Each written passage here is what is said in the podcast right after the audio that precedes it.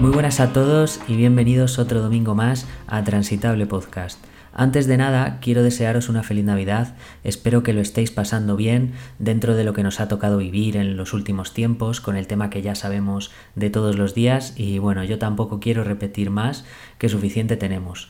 Pero lo dicho, que felices fiestas para todos y que como este va a ser el último domingo del año y por lo tanto mi último podcast del año, pues desearos que comencéis el 2022 de la mejor manera posible. Y ahora sí, vamos al tema.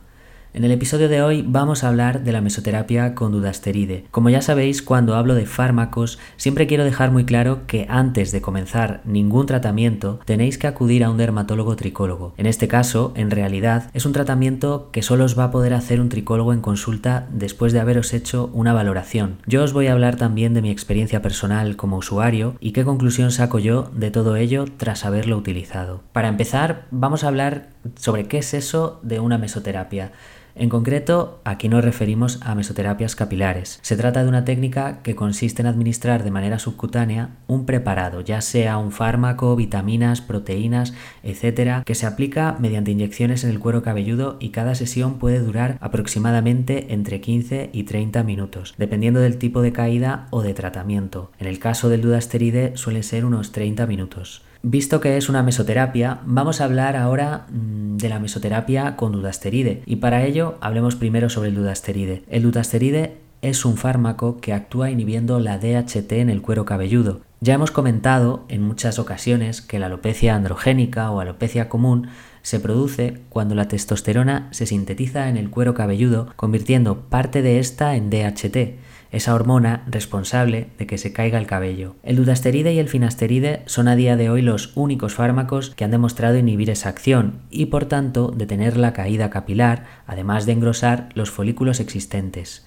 El formato más conocido de su aplicación es el formato oral. Muchas veces ocurre que las personas no quieren realizar tratamientos orales y es por ello que junto con su tricólogo pueden decidir probar la mesoterapia con dutasteride. Yo quise empezar por ahí y de hecho estuve probándolo más de seis meses sin ningún otro tratamiento aparte del minoxidil oral, tratamiento del que ya hablé en el episodio número 22 por si queréis escucharlo. Eso quiere decir que fueron dos sesiones de mesoterapia con dudasteride. Normalmente este tipo de mesoterapia se realiza cada tres meses en el caso de no estar utilizando ningún otro tratamiento de antiandrógenos. También, dependiendo del caso, hay gente a la que le funciona muy bien cada seis meses, pero al final cada persona es un mundo y eso lo vas a ir viendo junto con el tricólogo o la tricóloga en vuestras revisiones para ir ajustando la pauta que mejor funcione para tu caso en particular. Hay personas que inician este tratamiento al principio principio junto con antiandrógenos orales para acelerar un poco el proceso e incluso hay personas que combinan la mesoterapia con el tratamiento oral para así poder reducir la toma vía oral. En cualquier caso, esto es algo que aunque tú puedas sugerirlo, al final el experto es el que va a ser claro con lo que puedes esperar según el caso y si esto no funciona para ti, te propondrá otras alternativas. Y este fue mi caso, al igual que me pasó al principio cuando os contaba la historia de cuando empecé con el minoxidil tópico hace varios años, lo que quería evitar en un principio era tomar fármacos vía oral. Estaba claro que yo sabía que si quería frenar la caída, eso solo lo iba a conseguir con antiandrógenos como el finasteride o el dutasteride. Cuando leemos cosas en internet y muchas veces cosas que no han dicho los médicos especialistas en el tema, según el momento en el que uno esté, puede llevarlo al alarmismo o no. Pero es cierto que si quieres encontrar información negativa de algo, siempre la vas a encontrar y va a haber personas que demonicen cualquier tratamiento. Ante esto, el mejor arma que podemos tener siempre es la información, y esa información no se saca de cualquier sitio, sino de profesionales médicos que saben de lo que hablan.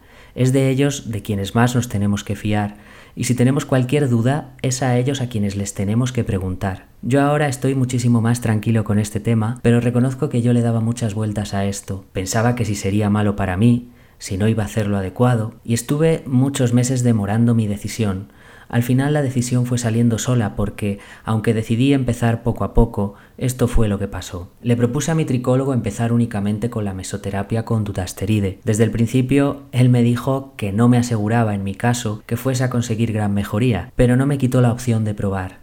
Me dijo de acompañar el tratamiento con el minoxidil oral, pero que lo íbamos a ir revisando y que si él veía que esto no iba a ser suficiente, que me iba a avisar. Y así fue, pasaron más de seis meses y yo no vi ningún atisbo de mejora. Tenía que esperar otro par de meses para verle, pero tuve que adelantar la cita. Le escribí y le dije que tenía que empezar con el dudasteride oral. Al final mi conclusión fue que cuando un médico te aconseja algo desde el principio es porque sabe que es lo mejor que puede funcionar para ti.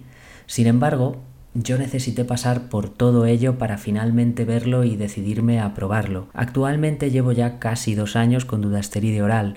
He conseguido frenar mi caída y fortalecer el pelo que tenía, algo que me ha ayudado a mejorar el pelo de mi zona donante para la operación del trasplante capilar. Y por lo demás no he experimentado nada adverso. Con esta experiencia no quiero decir que la mesoterapia con dudasteride no sea útil porque es algo que tiene evidencia científica y de hecho es muy utilizada en la tricología, pero no a todos nos funciona por igual y está claro que en alopecias de grado avanzado no va a ser suficiente por sí sola. Puede funcionar muy bien para densificar y engrosar el cabello en alopecias menos avanzadas o en casos de alopecias femeninas que puede que requieran menos cantidad de dudasteride. De hecho, podéis consultar esta evidencia en unos estudios que dejaré en la descripción de este episodio. Después de comentar todo esto, al final, la evidencia y los expertos nos dicen que aunque la mesoterapia con dudasteride es efectiva, sigue siendo muchísimo más efectiva la aplicación de este fármaco de manera oral. Así que, si no queréis perder el tiempo, haced caso a los médicos. Pero, de cualquier modo, si necesitáis llevar a cabo un camino más largo que os ayude a tomar una decisión más clara,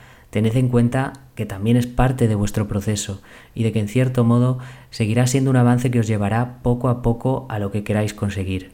Pues hasta aquí el episodio de hoy. Espero que os haya resultado interesante. Muchas gracias por escucharme otro domingo más. Podéis seguirme en Instagram en Transitable Podcast para ver mi proceso de trasplante capilar. Eh, la semana que viene tengo revisión con el tricólogo y me realizaré el primer PRP del que os hablaré en el próximo episodio, que va a ser nada más y nada menos que el primer episodio del 2022.